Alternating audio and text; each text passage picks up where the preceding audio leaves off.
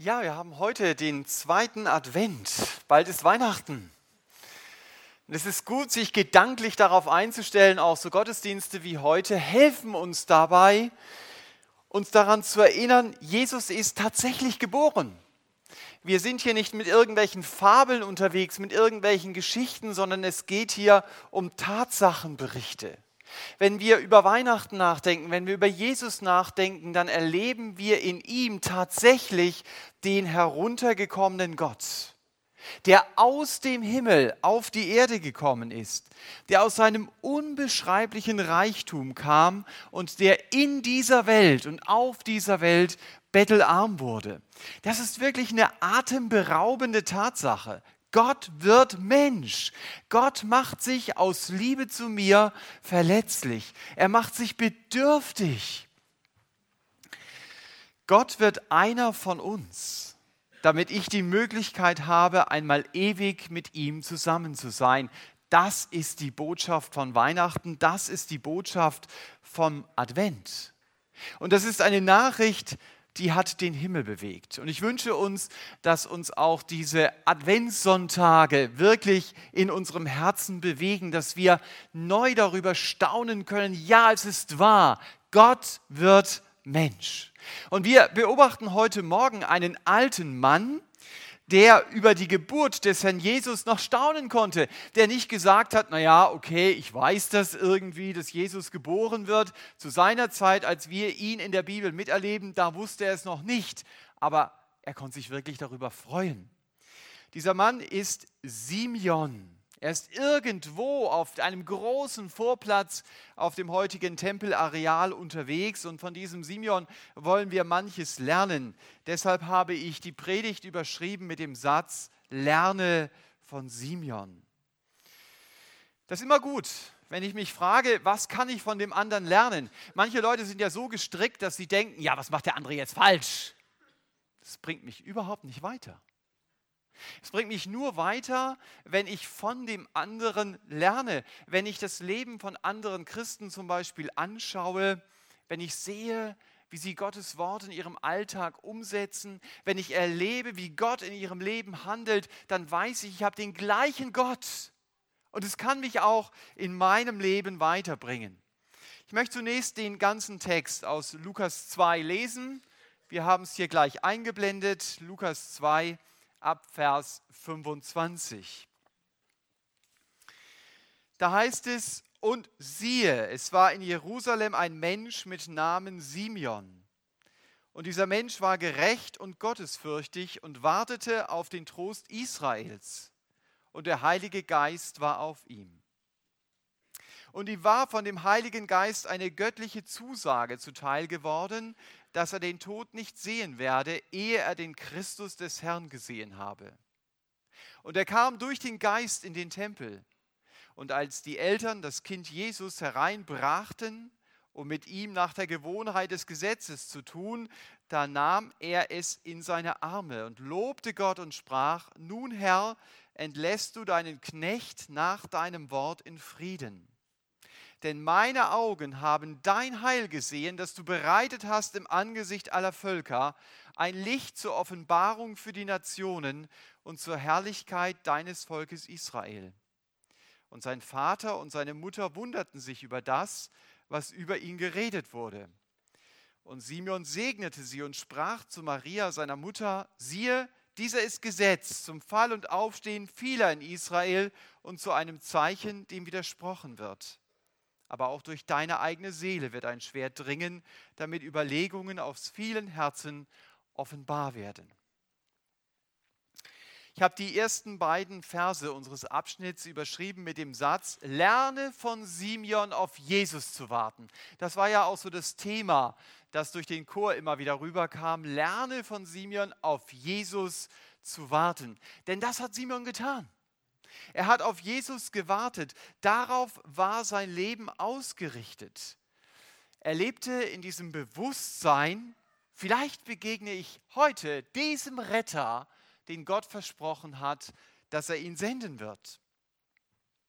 Und das kann ich von ihm lernen, von dem Simeon. Jeden Tag in diesem Bewusstsein zu leben, der Herr kann heute kommen.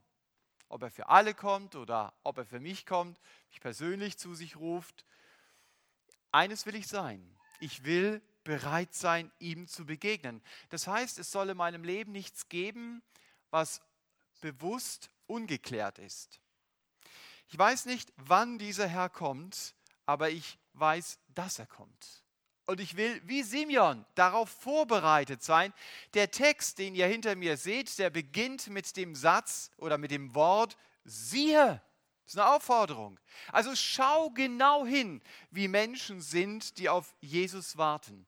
Und Simeon wird uns hier beschrieben. Er wird uns beschrieben als ein gerechter Mann und er wird uns beschrieben auch als ein gottesfürchtiger Mann. Zunächst einmal als ein gerechter Mann. Gerecht zu sein heißt, mein göttliches Führungszeugnis hat keinen Eintrag. Gott hat alle Anklagen gegen mich gelöscht, weil der Herr Jesus meine Schuld bezahlt hat, weil er die Trennung von Gott erlebt hat und weil er sie durchlebt hat. Und deshalb werde ich nie erleben, was es heißt, in der Ewigkeit von Gott getrennt zu sein. Für mich hat der Tod seinen Schrecken verloren. Auch wenn der Prozess des Sterbens auch für Christen nicht einfach ist. Wenn hier steht, Simeon war gerecht, dann ist das für ihn genauso ein Geschenk Gottes wie auch für mich. Nicht ich mache mich gerecht, es ist Gott, der mich gerecht macht. Meine Verantwortung ist nur, ich muss Gott glauben, dass der Tod des Herrn Jesus ausreicht, um alle meine Schuld zu bezahlen. Die Gläubigen im Alten Testament, zu denen der Simeon ja noch gehört, die werden genauso durch den Glauben gerecht wie die Gläubigen im Neuen Testament, zu denen wir gehören. Nur haben die Gläubigen im Alten Testament viel allgemeiner mit der Vergebung Gottes gerechnet und wir im Neuen Testament rechnen sehr konkret damit, dass Jesus am Kreuz für uns starb. Und wenn es hier von Simeon heißt, er ist gerecht, dann wird damit beschrieben, was Gott getan hat. Und das ist auch die Grundlage dafür, dass ich freudig auf Jesus warten kann. Wenn ich nicht gerecht bin, dann kann ich nicht freudig auf Jesus warten. Dann sagt die Bibel, dass mich Gericht erwartet. Aber wenn ich gerecht gemacht bin von Gott, dann darf ich freudig warten. Das ist die eine Seite. Simon ist gerecht. Auf der anderen Seite steht von ihm hier, er war gottesfürchtig. Das beschreibt seine Verantwortung. Das beschreibt seinen Lebensstil. Simon war gottesfürchtig, heißt, er hat sich gefürchtet, Gottes Wege, Gottes gute Wege zu verlassen und seine eigenen Wege zu gehen.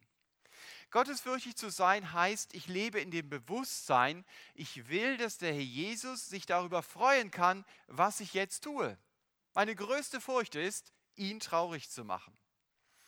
Im Neuen Testament wird diese Haltung einmal ausgedrückt in Kolosser 3, Vers 17. Da heißt es, alles, was ihr tut, im Wort oder im Werk, tut alles im Namen des Herrn Jesus. Also in seinem Namen, und dann geht der Satz noch weiter und sagt Gott dem Vater Dank durch ihn. Das ist ein sehr gutes Kriterium. Wenn ich etwas tue, dass ich mich frage, kann ich Gott wirklich dafür Danke sagen?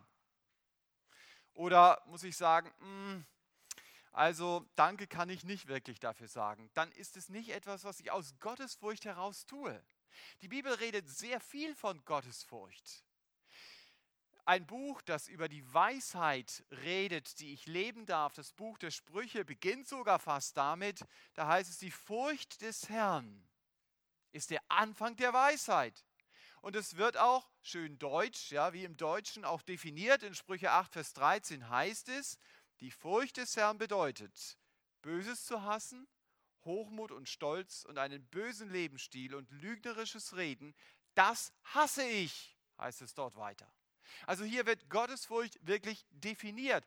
Das bedeutet, wenn ich den Herrn fürchte, dann kann es mir nicht um den Applaus der Menschen gehen, sondern dann geht es mir darum, dass ich ihm gefalle. Dann geht es mir darum, dass sein Wille in meinem Leben geschieht. Auch wenn es dafür Konfrontation mit einem Umfeld gibt, die nicht mit Jesus unterwegs sind. Wir lesen das zum Beispiel in der Apostelgeschichte. Da wird den Aposteln verboten, von Jesus zu reden. Und sie sagen, naja, urteilt ihr bitte selbst. Es ist nicht recht vor Gott, auf euch mehr zu hören als auf Gott. Das ist gelebte Gottesfurcht. So war Simeon unterwegs. Also ich will auf Gott mehr hören als auf Stimmen, die gegen Gottes Wort gehen. Aber Simeon war nicht nur gerecht und gottesfürchtig, hier wird auch gesagt, was er getan hat. Er wartete. Also er war ein Erwartender und hier steht auch, was er erwartete. Er wartete auf den Trost Israels. Wenn jemand im Alten Testament unterwegs ist, das Buch Jesaja lebt, liest und liebt äh, und das hier so liest im Lukas-Evangelium, oh, dann fällt ihm, jetzt seid ihr alle wach, dann fällt ihm Lukas, äh, dann fällt ihm Jesaja 40 ein. Da heißt es: Tröstet, tröstet mein Volk. Er wartete auf den Trost Israels. Das ist, was Simeon hier tut. Der Herr Jesus selbst wird später die Worte von Jesaja 61 in seiner Antrittsrede in Nazareth auf sich selbst beziehen.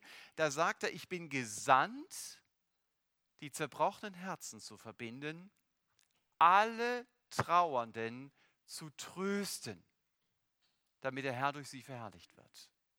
Also da sagt er sehr deutlich, ich bin dieser Trost Israels. Wir bekommen es in der Offenbarung mit, dass, ähm, dass ähm, die Tränen von Gott getrocknet werden, dass er tröstet und diese Tränen sind ganz sicher nicht im Himmel geweint worden, sondern auf dieser Erde. Vielleicht gibt es es auch in meinem Leben, wenn ich das hier so lese. Er ist ein Trost Israels, dass da manche Träne ist, dass da mancher Schmerz ist, mit dem ich zu kämpfen habe.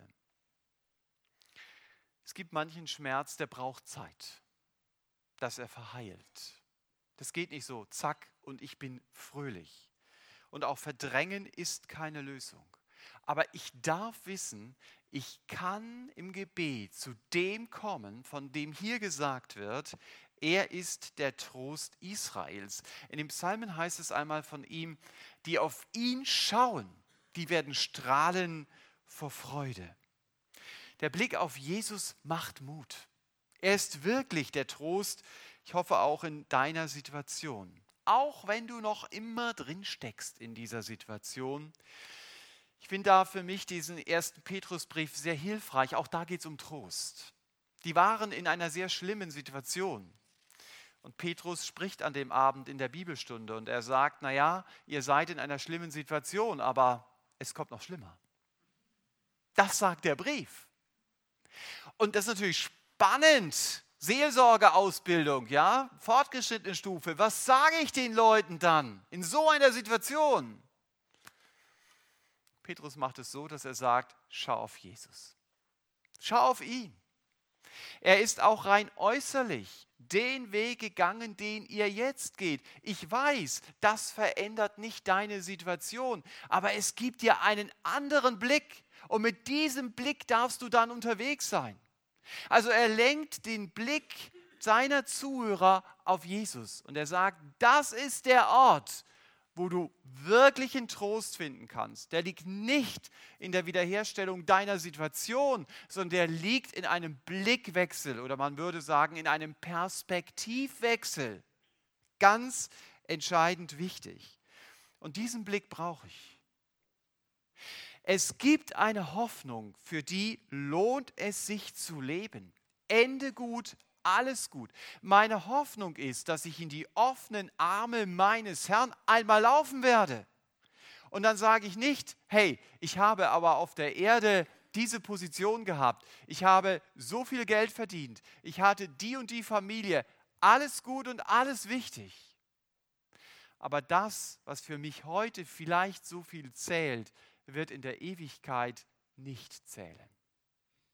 Und deswegen darf ich mich heute schon auf diese Ewigkeit freuen. Ich darf meinen Blick auf den Trost Israels richten und ich wünsche uns das, dass uns das immer wieder prägt. Ich wurde letztens gefragt, ja, für die EFA-Nachrichten sollte ich schreiben, was halte ich denn für die größten Gefahren der Gläubigen? Und da gibt es eine ganze Menge, was man da alles schreiben könnte. Ich habe gesagt, für mich sind die entscheidenden Gefahren auch für mein eigenes Leben einmal der Humanismus, ich stelle mich selber in den Mittelpunkt und nicht Gott, und der Säkularismus, diese Erde ist das Letzte und nicht der Himmel. Und das, glaube ich, ist schwierig. Wir sind so schnell in dem gefangen, dass wir doch wirklich auf diesen Trost blicken und wissen, hey, den Trost, den bekomme ich von diesem Herrn, auf den auch der Simeon wartet. Mir gefällt Paulus, der in Römer 8, Vers 18 einmal sagt, ich denke, dass die Leiden der jetzigen Zeit nicht ins Gewicht fallen gegenüber der zukünftigen Herrlichkeit, die an uns offenbart werden soll, dass er das so formuliert, dass er sagt, es soll nicht mal ins Gewicht fallen. Wenn du so eine Waage hast, dann, dann hat es überhaupt keine Auswirkung. Dann hast du hier die Herrlichkeit und alles andere fällt noch gar nicht mal ins Gewicht. Wow. Das war jemand, der diesen Blick hatte auf diesen Trost Israels und darauf lohnt es sich zu warten. Und wenn der Herr Jesus von der Heimat redet, die er für mich vorbereitet hat, dann nährt er damit keine Endzeitspekulation. Wobei, das ist meine Entdeckung von heute Morgen. Ich weiß noch nicht, ob ich dazu sagen kann. Ich habe gedacht, hey, in der Bibel gibt es ja doch ein Datum, wann Jesus wiederkommt. Er sagt, das war meine stille Zeit heute am Morgen, da sagt er, ich werde dich auferwecken am letzten Tag. Das heißt, wenn Jesus mich auferweckt, dann geht diese Erde nicht mehr weiter. Dann passiert etwas völlig Neues. Ich gedacht, wow, manchmal liest man Sätze hundertmal und dann werden sie einem bewusst. Also es kommt die Auferstehung und dann beginnt etwas völlig Neues und ich bin dabei, wenn ich zu Jesus gehöre. Ist das nicht klasse? Darauf kann ich mich wirklich freuen.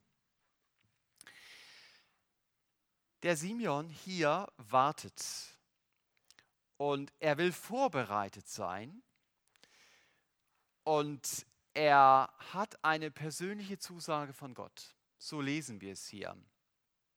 Das heißt, Gott gibt mir eine tiefe Gewissheit, mein Kind, ich habe dich erhört.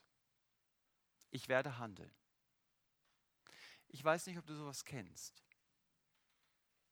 Das kann man schlecht beschreiben. Das muss man erlebt haben. Es gibt 100 Gebete, die betest du. Und wenn dich jemand fragt, wird Gott so handeln oder nicht, dann sagst du, ich hoffe.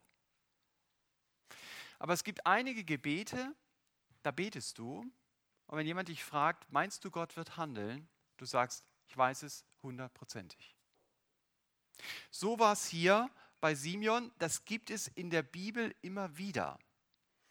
Zum Beispiel bei Hannah. Der Priester sagt, du wirst ein Kind bekommen. Das war auch so. Und sie war dessen 100% überzeugt. Oder ich denke an Paulus, der auf dem schwankenden Schiff steht und der sagt, eins ist ganz sicher, wir werden alle gerettet werden. Da gab es gar keine Diskussion. Genauso sicher sagt er dann später, naja, diese, diese Schwierigkeit, die ich habe oder diese Angriffe, die ich erlebe, die wird Gott mir nicht wegnehmen. Das weiß ich 100% sicher. Das war eine ganz tiefe Gewissheit in seinem Herzen, Gott erhört mein Gebet. Das war so die Kategorie, mit der Simeon hier unterwegs war. Es war eine Zusage vom Heiligen Geist an ihn gegeben worden. Und er wusste, ich werde nicht sterben. Ich werde denjenigen sehen, den Gott gesandt hat. So war er hier mit Gottes Stimme vertraut. Den zweiten Abschnitt ab Vers 27b, es beginnt ab dem Satz, und als die Eltern das Kind Jesus hereinbrachten, habe ich überschrieben mit, lerne von Simeon, Jesus zu loben. Was macht er hier? Dieser eigentliche Abschnitt oder dieser Abschnitt ist das eigentliche Lob des Simeon. Er begegnet hier Maria und Josef, die eben als Dank für die Geburt des Herrn Jesus hier in den Tempel kommen und nach dem Gesetz die Opfergabe bringen. Das darfst du dann in 3. Mose nachlesen, was hier mit reinspielt in das Lukas-Evangelium.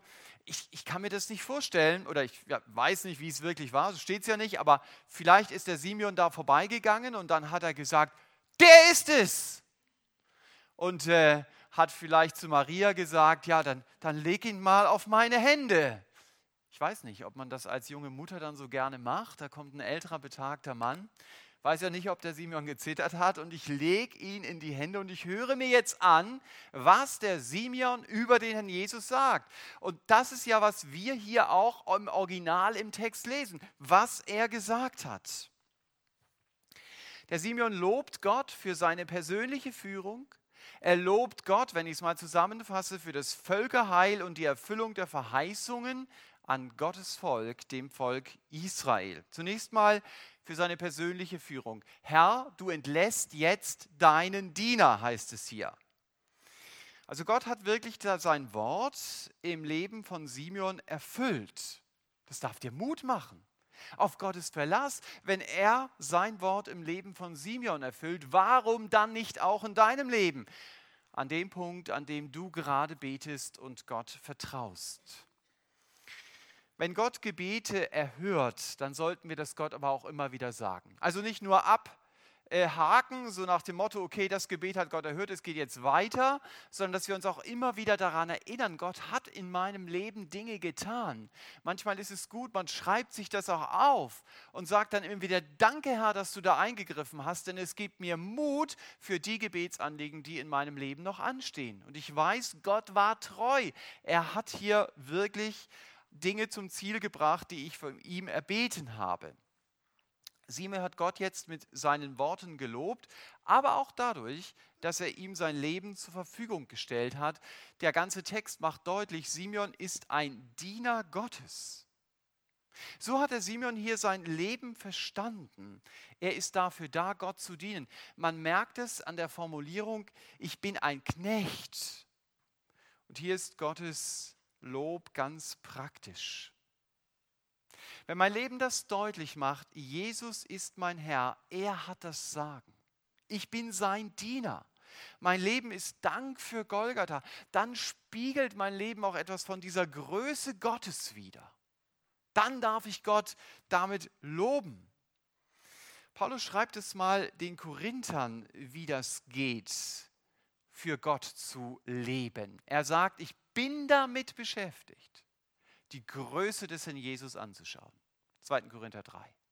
Und indem ich es tue, wird es in meinem Leben sichtbar, mit welchem Herrn ich unterwegs bin.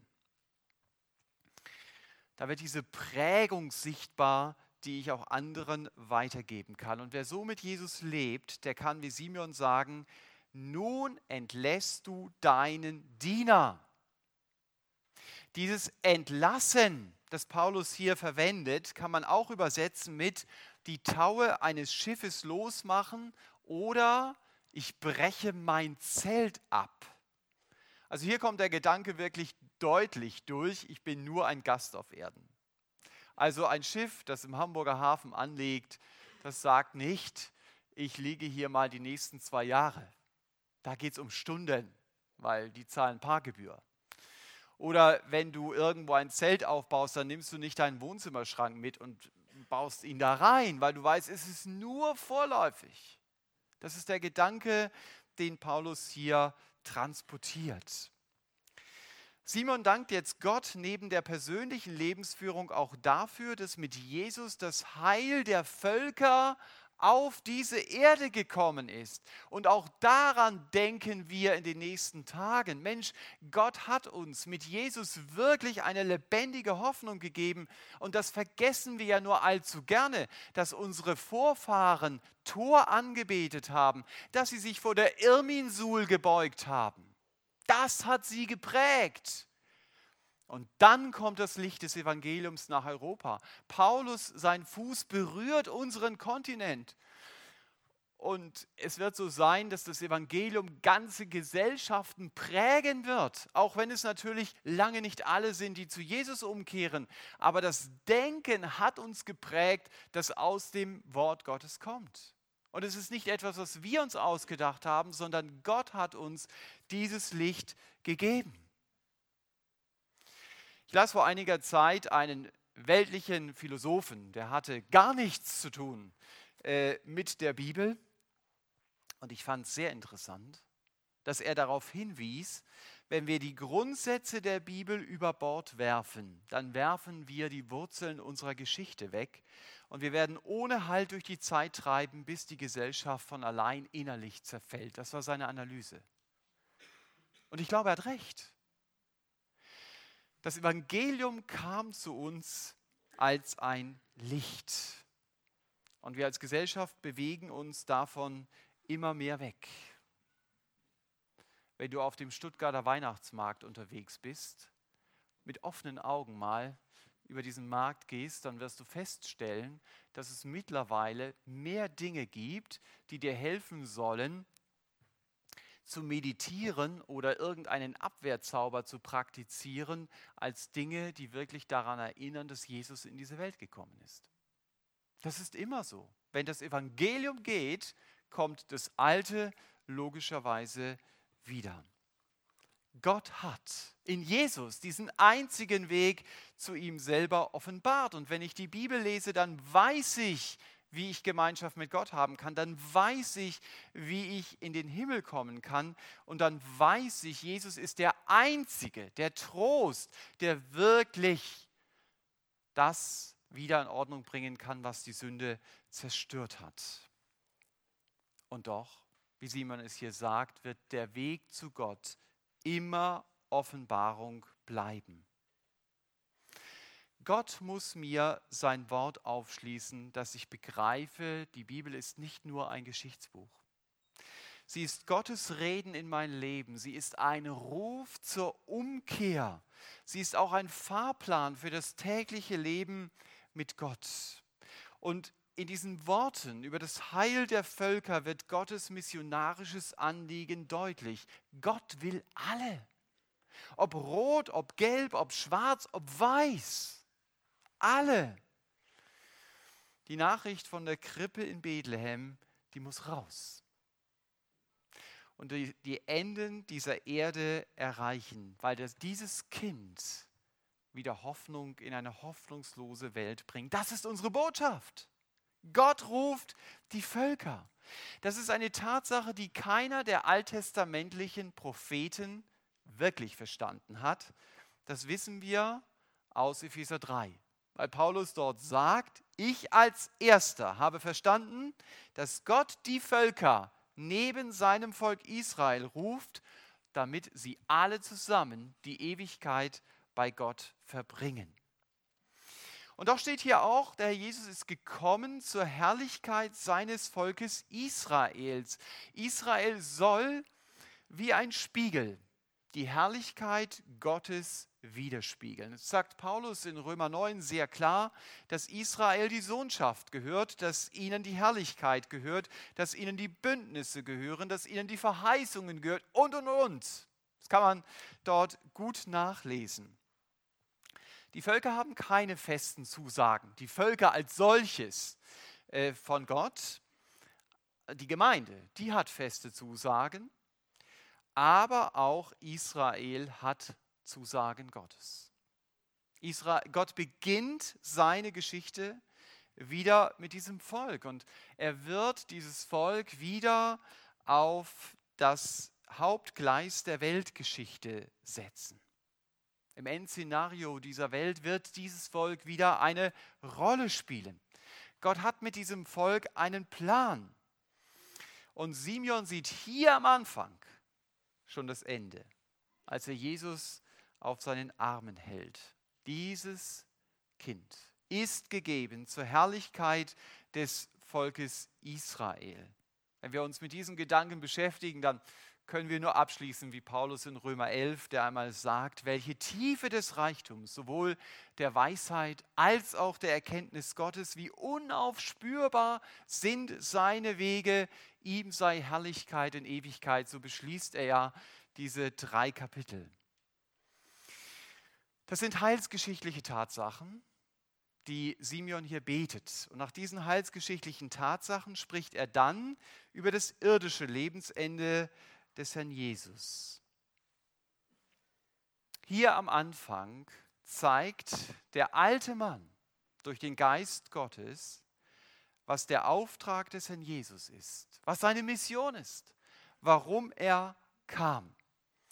Das beginnt dann ab Vers 34. Da heißt es, und Simeon segnete sie und sprach. Ihr habt es schon gemerkt, dass ich meine Predigtüberschriften daraus hergeleitet habe, was Simeon tut. Er wartet war das Erste. Das Zweite, er lobt. Und als drittes lesen wir, er segnet. Eigentlich müsste die Überschrift heißen, lerne von Simeon zu segnen. Aber wenn du dir diesen Segen anschaust, dann siehst du, der fällt nicht ganz so positiv aus an diesem Punkt. Und trotzdem ist es ein Segen. Und um diesen Kerngedanken doch noch zu treffen, habe ich es leicht umformuliert. Ich habe geschrieben, lerne von Simeon Gottes Wege anzunehmen aus der anderen Perspektive. Lerne von Simeon Gottes Wege anzunehmen. Gerade an diesem Segen wird deutlich, Gottes Wege sind nicht selten anders, als ich sie mir vorgestellt hätte. Das sehen wir auch sonst in der Bibel. Paulus kommt nach Philippi. Er hat die Gewissheit, es ist Gottes Weg und er landet nicht in einem Hotel, sondern in einem Gefängnis. Und dann fragst du dich manchmal, kann das Gottes Weg sein? Aber es war Gottes Weg. Und Paulus seine Herausforderung war, das anzunehmen. Ich weiß um äh, Missionare, die gesagt haben, ja, wir gehen, wir sind dem Herrn gehorsam. Und dann gehen sie nochmal zum Arzt und dann bekommen sie eine chronische Krankheit und dann kommt ihr Leben komplett durcheinander und du stehst da und sagst, warum das? Ich verstehe Gott nicht mehr. Manchmal ist es so und trotzdem sind es seine Wege, weil es deutlich macht, unter dem Segen Gottes zu stehen, heißt nicht, ich kann vor Kraft kaum noch gehen. Heißt nicht, ich bin der Hans im Glück, der sagt, wo steht das Klavier? ich trage es, sondern unter dem Segen Gottes zu stehen, kann bedeuten, auch manche schwere Wegführung zu erleben. Das ist das Thema, das Simeon hier hat. Gott geht es nicht zuerst darum, dass ich ein bequemes Leben habe, dass ich luftgefedert durchs Leben komme. Sein Ziel ist, dass er mich verändern möchte, dass wenn jemand mein Leben sieht, er sich an das erinnert, was er über Jesus gelesen hat in der Bibel. Das ist sein großes Ziel. Dahin ist Gott mit mir unterwegs. Und du darfst manche Geldnot in deinem Leben, Gesundheitsnot oder manche Angst doch aus diesem Blickwinkel sehen, dass du sagst, ja, das ist jetzt nicht einfach. Aber Gott ist in meinem Leben am Werk. Und er will mich herausfordern, ihm zu vertrauen, mehr mit ihm zu rechnen und nicht mehr mit mir. Solche notvollen Situationen kannst du ja nicht machen. Aber Gott stellt dich manchmal hinein. Und dann darfst du sie annehmen. Simon sagt hier voraus, der Herr Jesus wird zu einem Zeichen gesetzt. Wenn wir das hier lesen, überrascht uns das, dass es bei Lukas steht aber wir erinnern uns sofort, ah, das steht ja im Johannesevangelium. Da gibt es diese sieben Zeichen. Und wir haben sogar die Definition, was diese Zeichen bedeuten. Johannes sagt, die Augenzeugen sollen glauben, dass Jesus der Christus, der Sohn Gottes ist und dass sie durch diesen Glauben Leben haben in seinem Namen. Das ist der Sinn eines Zeichens. Und der Herr Jesus ist hier eben genau dieses Zeichen das hinführen will, dass ich glaube, er ist der Christus. Aber Simeon sagt hier, er ist ein Zeichen, dem widersprochen werden wird. Das war zu seiner Zeit so und das ist heute so. Wir müssen gar nicht überrascht sein, wenn der Ton der Medien gegenüber den Evangelikalen schärfer wird. Der Jesus hat sogar gesagt, dass mein nicht christliches Umfeld mich hassen wird. Und zwar nicht, weil ich vielleicht so unnett zu ihnen bin oder so bissig zu ihnen bin, sondern sie hassen mich um seines Namens willen, weil ich zu ihm gehöre. Hier sind wir sicher am Anfang einer Entwicklung, aber ich glaube, diese Entwicklung wird weitergehen. Und ich fand es interessant, in 1. Petrus 2, Vers 8 den Grund dafür zu lesen. Da steht in 1. Petrus 2, Vers 8, sie sind nicht gehorsam und deshalb stoßen sie sich an dem Wort. Man beachte die Reihenfolge. Es ist nicht umgekehrt. Es ist nicht so, dass sie sich an dem Wort stoßen und dann nicht gehorsam sind sondern Petrus hat hier genau die andere Reihenfolge. Er sagt, nicht gehorsam zu sein ist Vorsatz. Und deshalb stoßen sie sich an dem Wort. Deshalb wird Jesus zu einem Zeichen, wo man sagt, nein, ich will diesen Herrn nicht. Nein, ich widerspreche ihm. Deswegen haben sie sich massiv über ihn aufgeregt. Jesus wird zu einem Zeichen gesetzt, dem widersprochen werden wird. Das lernen wir hier von Simeon. Als Jesus geboren wurde, da wollte Herodes ihn umbringen. Die Pharisäer haben es schließlich gemacht, durch die Hand der Römer. Und durch die Jahrhunderte sind Christen immer wieder verfolgt worden. Ist genau das, was Simeon hier sagt. Größte Christenverfolgung, rein zahlenmäßig, haben wir heute. Noch nie in der Weltgeschichte sind so viele Christen verfolgt worden wie heute. Warum? Simeon gibt die Antwort. Jesus ist zum Fall und Aufstehen vieler in Israel gesetzt. So war schon damals. Und das, was damals passiert, das geschieht auch heute. Das Evangelium schafft Trennung zum Fall und zum Aufstehen, weil es zur Entscheidung herausfordert. Es gibt Menschen, die sind mit Jesus unterwegs und trennen sich deswegen oder müssen sich trennen von lieben Freunden, mit denen sie lange vorher unterwegs waren, beziehungsweise diese trennen dich, sich von ihnen. Also wenn du das erlebst, wundere dich nicht. Segenswege können harte Wege sein. Dem an Jesus hat man widersprochen, also wird man auch mir widersprechen. Ihn hat man abgelehnt. Also muss ich nicht überrascht sein, wenn man auch mich ablehnt. Aber ich darf mit einem rechnen.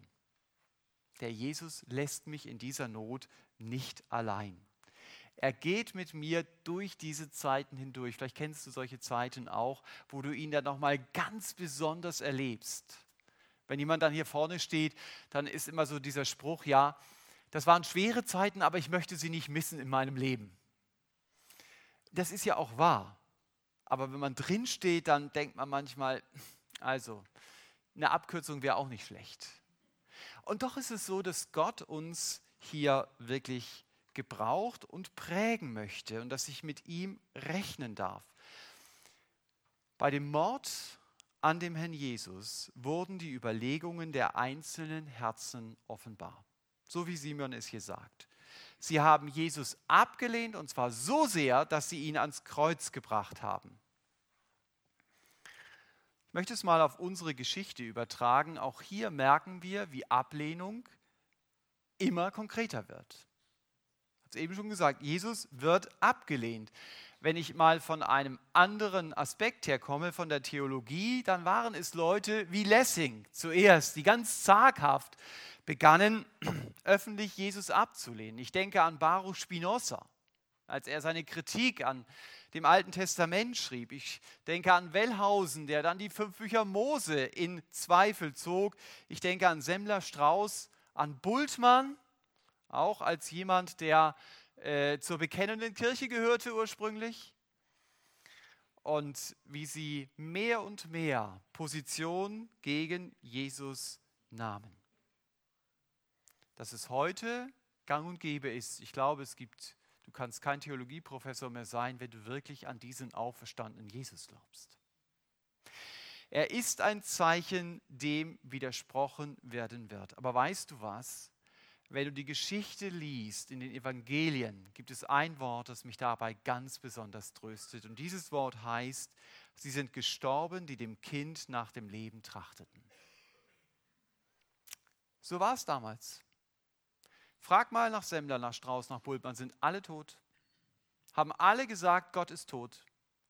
Jemand hat mal gesagt, man könnte auf ihren äh, Stein schreiben, zum Beispiel, Strauß ist tot, Gott. Er lebt. Halt dich an den Lebendigen, dass du mit ihm unterwegs bist. Das Kind in der Krippe, von dem wir an das wir in diesen Tagen denken werden, ist der Mann am Kreuz und ist der Sieger auf dem Thron. Das ist alles eine Person. Jesus wird das letzte Wort der Weltgeschichte sprechen und dann werden sich alle Knie beugen müssen und dann werden alle Zungen bekennen, Jesus Christus ist der Herr. Und auf diesen Tag gehen wir zu. Darauf können wir uns freuen, dass wir dann wirklich an der Seite des Siegers stehen. Dann ist aller Widerspruch zu Ende, von dem Simeon hier redet. Und ganz zum Schluss sagt er dann auch zu Maria, Du wirst seelischen Schmerz leiden, der sogar körperlich spürbar sein wird. Das erfüllt sich. Als Maria unter dem Kreuz steht und dass sie Jesus dort angenagelt sehen muss, da erfüllt sich genau dieses Wort. Das ist ein Schmerz, der geht ihr wie ein Schwertstich durchs Herz. Und hier wird sichtbar, was die einzelnen Gegner des Herrn Jesus zunächst nur überlegt haben. Wir werden ihn umbringen. Aber es war Gottes Weg.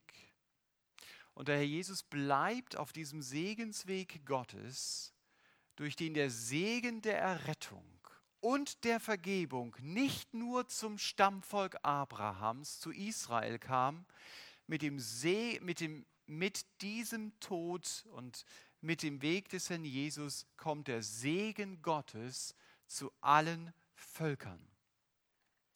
Und dieser Weg begann in Bethlehem. Und er fand seinen vorläufigen Höhepunkt auf Golgatha und er wird seinen Triumph an dem Tag haben, wenn der Herr Jesus diese Welt zurückkommen wird. Bis zu diesem Tag wollen wir von Simeon lernen, auf Jesus zu warten vorbereitet zu sein, um nicht überrascht zu werden. Wir wollen Jesus loben für das, was er in unserem Leben, in der Gemeinde und an seinem Volk Israel handelt. Und wir wollen lernen, Gottes Wege anzunehmen, auch wenn sie uns schwerfallen. Segenswege sind menschlich nicht immer leicht, aber sie helfen uns, in der Beziehung zum Herrn Jesus zu wachsen und ihm ähnlicher zu werden. Amen. Wir nehmen uns jetzt Zeit für uns ganz persönlich auf unserem Platz, Gott Antwort zu geben für das, was uns wichtig wurde in dieser Predigt. Und dann kommst du.